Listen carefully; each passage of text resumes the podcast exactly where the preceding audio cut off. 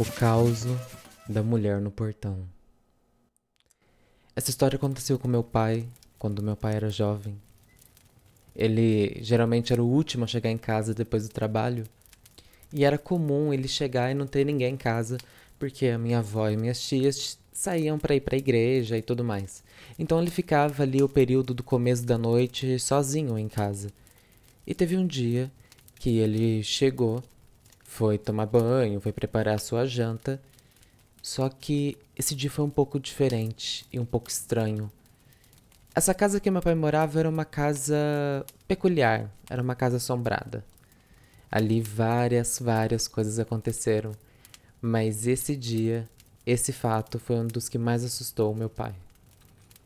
Como eu falei, ele foi preparar sua janta, foi tomar seu banho. Só que em um momento que ele foi pegar seu prato para comer, ele começou a escutar que o cachorro dele no quintal estava apanhando. Ele conseguia escutar o som do chicote e o cachorro chorando, o som de pancada e o cachorro chorando. E ele ficou extremamente preocupado. Ele foi correndo, achando que alguém tinha pulado o muro e batido no seu cachorro. E a hora que ele acendeu a luz do quintal e abriu a porta da sala para olhar, não tinha mais nada. O cachorro só estava com o rabinho entre as pernas, no canto, acuado. E ele olhou, procurou ali no quintal para ver se tinha alguém. Olhou nos pés de bananeira que tinha ali no quintal, numa pequena hortinha que a minha avó tinha. Nada, ninguém. Ele achou estranho, achou que talvez pudesse estar ouvindo coisa, talvez da televisão, não sei. Voltou, fechou a porta e apagou a luz de fora. Não deu muito tempo começou tudo de novo. O cachorro apanhava e ele conseguia escutar o som do chicote e o som da pancada. Ele conseguia escutar o cachorro chorar. E mais uma vez, ele saiu para fora, abriu a porta, acendeu a luz do quintal e nada. Você deve estar se perguntando por que raios ele não colocou o cachorro para dentro de casa. Acontece que meu avô ele era uma pessoa extremamente violenta. E ele proibia de todas as maneiras que o cachorro ficasse dentro de casa. Se ele soubesse que o cachorro tinha entrado, aí sim o coitado ia apanhar. Então não tinha jeito. Era olhar e perceber se tinha alguma coisa. Mas como não tinha nada, meu pai, mais uma vez, fechou a, a porta e apagou a luz. E ele ligou a televisão para assistir o programa enquanto jantava e tudo mais, preocupado e com a atenção inteiramente no cachorro e naquilo que estava acontecendo terminou de comer, foi até a cozinha e colocou o prato na, na pia. A hora que ele estava voltando para a sala, ele escutou novamente o choro do cão, as batidas. Só que dessa vez tinha algo mais. Ele escutou o choro de uma mulher. Ele foi caminhando lentamente para a sala, e na sala dessa casa existia uma janela que dava para enxergar a rua. Tinha um vidro quebrado com um monte de jornal embolado tampando o buraco, e ele foi se aproximando daquele jornal, bem calmamente escutando o choro daquele, daquela mulher, que era um choro extremamente profundo, era como se ela tivesse perdido algo muito, muito precioso para ela. Ela chorava do fundo da alma.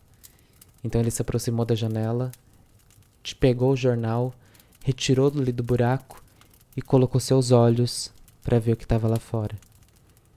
Quando ele olhou pro portão da sua casa, viu uma mulher grudada no ferro do portão, com a cabeça quase atravessando entre as grades. E ela chorava muito, muito. Usava uma roupa extremamente maltrapilha, meio rasgada, meio velha, no aspecto um pouco de roupa de ciganas e coisas assim. Meu pai, totalmente assustado, se arrepiou inteirinho, ficou morrendo de medo, abriu a porta para sair lá fora no quintal para ver o que, o que aquela mulher queria quando ele chegou no quintal, não havia ninguém no portão. Essa casa que meu pai morava ficava em uma encruzilhada aqui do bairro. E para realmente ter certeza de que ele não tinha visto coisa, ele abriu o portão e saiu para fora e olhou para os quatro cantos ali daquela encruzilhada. Não viu ninguém, como aquela moça andando nas ruas. Quando minha avó chegou, ele contou tudo o que havia acontecido para ela, e ela sempre muito sábia, respondeu que aquela era um espírito que chorava pelos animais que sofriam. O nome dela era Maria Mulampo. Essa história que você acabou de ouvir é uma história do meu pai, Meu pai morou em uma casa, em duas casas muito assombradas e essa é a história mais assustadora assim que ele vivenciou nessa casa, nessa primeira casa que ele morou. E eu acho curioso nessa história e que eu gostaria de comentar é que a minha avó ela sempre foi muito evangélica. E, e eu acho curioso ela falar que o espírito que estava chorando no portão era Maria Mulambo.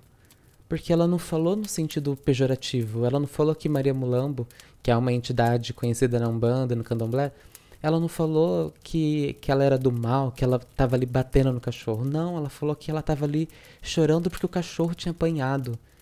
E eu acho isso muito interessante eu gostaria muito de saber de onde a minha avó tinha esse conhecimento. Infelizmente eu não vou saber disso porque minha avó já se foi, mas eu fiquei muito curioso com essa história e eu adoro contar ela. Então eu espero que você tenha gostado. E se você tiver causos, que histórias que você queira que eu conte e compartilhe nessa roda, por favor, me envie por e-mail.